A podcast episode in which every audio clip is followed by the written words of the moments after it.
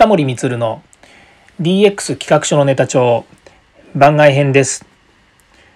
今日もこのチャンネルを聞いていただきありがとうございます。さて今日はですねデジタルトランスフォーメーション DX ということをですね私の、えー、まあ私軸にですね喋、えー、っていますけれどもこちらのデジタルという言葉ですねこの言葉について、えー、キーワードを少しですねお話ししたいなというふうに思っています。というのは、えー、先日、え、デジタル庁のですね、えまあ、解説の話ですね。今作っているという話。それから準備室がスタートしてですね。いろいろこう、え内部で話があるということで、まあ、いろいろ外側にですね、えー、漏れ聞こえてくるような情報もあるんですけれども。さて改めてですねデジタルというキーワードですね。これが何を意味しているのかっていうことについて、まあ、自分自身もですね当たり前のようにデジタルとかデジタルトランスフォーメーションとかですねいろんなこうお話をしている中でですねデジタルって何なんだろうっていうのをですねすごく悩み出したわけですね。でデジタル庁もですねあの実はあのいろいろこうこのデジタルというのをですね国民の皆様に理解していただくためにもう整理してますというふうに言っているんですけどもそもそも今私たちが思うデジタルってどういうことなのかなって考えたことがありますかね IT にいる分野の人たち、まあ、私もそうですし私の周りの人たちもそうですけど、まあ、大体そのデジタルっていうとですね IT とかですね情報処理とかですね、まあ、そういう言葉がこう出てくるわけですね。で、まあ、思いを起こすとコンピューターが出てきた頃にですね、まあ、デジタルデジタルって言ってるのはアナログとデジタルっていうものの違いみたいなところから、まあ、アナログ的なものをデジタル的なものにするとかですね、まあ、デジタル脳とかっていう言い方をするんですけれども、まあ、そういうような言い方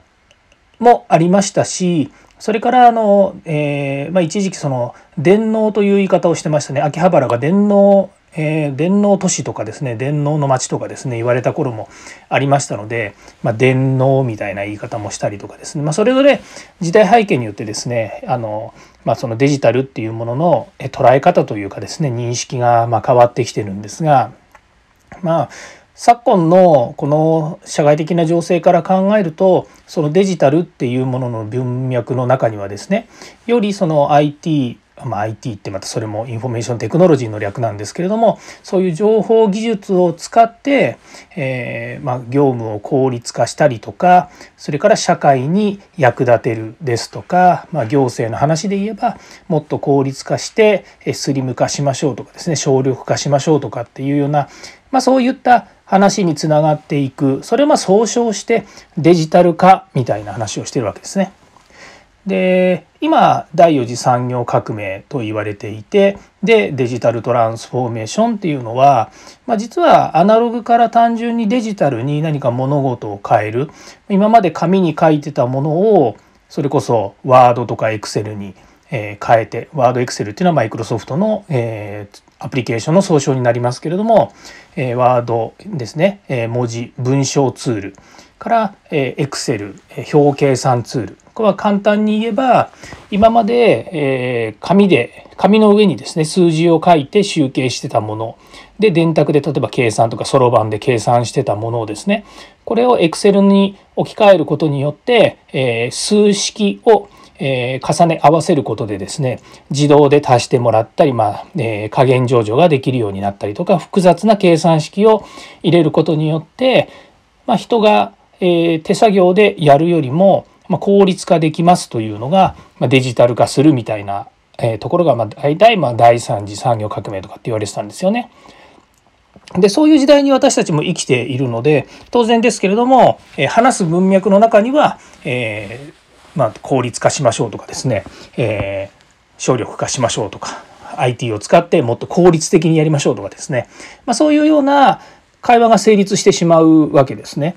でそれを、まあ、イコールデジタルですっていうふうに言うのであればですねこのデジタルトランスフォーメーションの文脈とはですね、まあ、若干違ってくるんですよね。まあ、確かにあの、えー、大きな意味合いの中では一緒なんですけれどもやはりそこにそのデジタルトランスフォーメーションっていうのは、まあ、圧倒的なスピードで、えー、変化をしていきましょうと今までないような新しい考え方で枠組みを作っていきましょうみたいなところが入ってくるんですよね。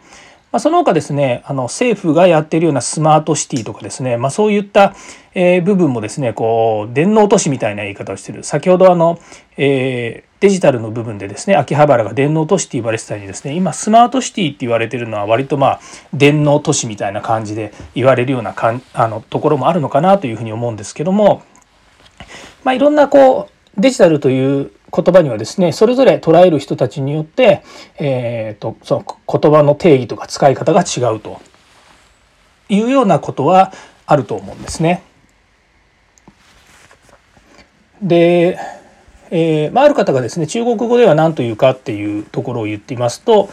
字面だけ見るとですね中国語でデジタルはイコール、え数字ですね数と字というふうになるらしいです。まあ、日本語で数字っていうと123456っていうのは整数をですね整数かどうか分かりませんけども、まあ、そういったものが数字というふうに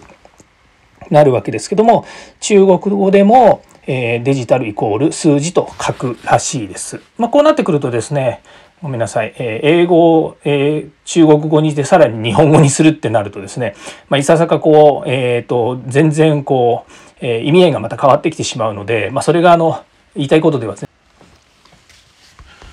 いずれにしましても今そのデジタルという言葉がですね明確に定義をされている何でしょう。そのデジタルという英語をですね明確に定義をしている部分っていうのはあのある程度あるんですけども、まあ、それも完全にその技術的な用語としてのデジタルですね。そういう名前に、まあ、キーワードになっていますので今言うその皆さんがこれから使っていくデジタルトランスフォーメーションっていうような話の中でのデジタルですとかデジタル庁デジタル化っていったところの、えー、デジタルというキーワードに関してはですねまたまだこれからですね精査して、えー、定義化していくところが重要なのかなというふうに思います。まあ、いずれにしてもですね、えー、デジタル庁がですね言っている、え国民を一人も、え置いてきぼりにしないと誰も取り残さない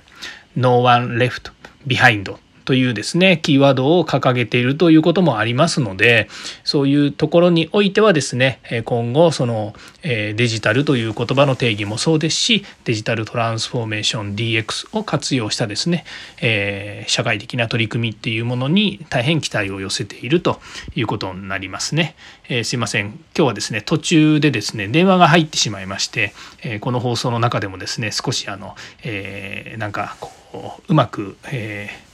伝わってない部分があるかもしれませんけれどもあの今日はこの辺で、えー、終わりにしたいと思います、えー、今日も聞いてくださいましてありがとうございます。今後もですね、DX デジタルトランスフォーメーションについて私軸でどんどん語っていきたいというふうに思いますので、是非チャンネル登録、フォローもお願いいたします。ではまた。